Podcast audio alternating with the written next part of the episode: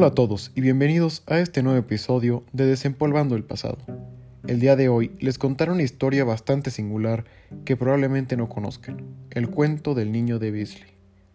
Todos conocemos a la reina Isabel I de Inglaterra, o la también conocida Reina Virgen.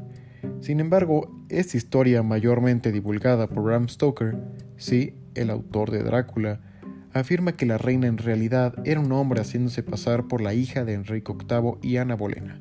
Sí, suena bastante extraño, pero te lo explicaré. Para entender tendremos que regresar aproximadamente 470 años al pueblo de Beasley en Inglaterra.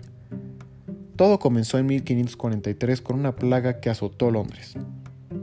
Por esta, se decidió que la entonces princesa Isabel debería ir a Beasley para evitar cualquier contagio. Pero un día la princesa cachó una fiebre de la cual no sobrevivió. Ahí yacía la hija del rey. Entonces, por miedo a la ira de él mismo, Lady Ashley, la institutriz de Isabel, y Thomas Parry, el guardián de esta, buscaron la forma de salvar sus vidas. Por suerte, el hijo de los dueños de la casona donde la princesa y su séquito se alojaban era de la misma edad, complexión y color de cabello que la princesa Isabel. Solo estaba la cuestión de género, claro. Así que de una forma u otra, los papás apoyaron el plan de que su hijo tomara el papel de la reina, ya que tenían miedo de que la ira de su padre cayera sobre ellos.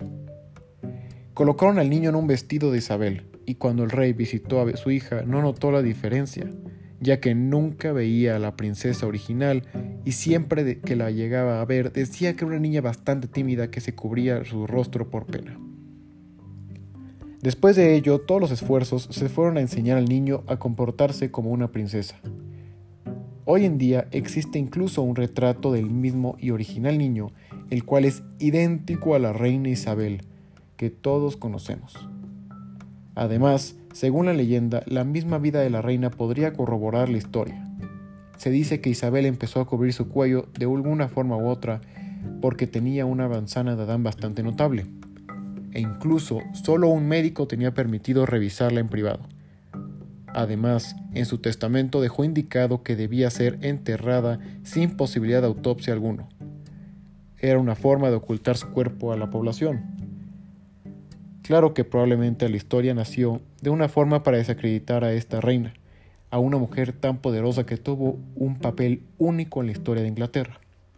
Sin embargo, hay un evento que narra Stoker, que podría ser elemental para entender la historia. A mediados de 1800, un religioso de Beasley descubrió la tumba del hijo de los dueños de la casona donde la princesa Isabel se alojó. Cuando inspeccionó la tumba, encontró un esqueleto. El esqueleto portaba un vestido de una niña de tiempos Tudor. Interesante ya que básicamente debía ser el esqueleto de un niño. Sin duda es solo una teoría sin prueba alguna y la más probable es que sea falsa.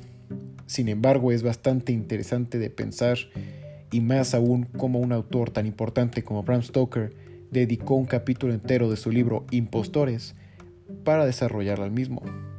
Soy Oscar y esto fue Desempolvando el pasado.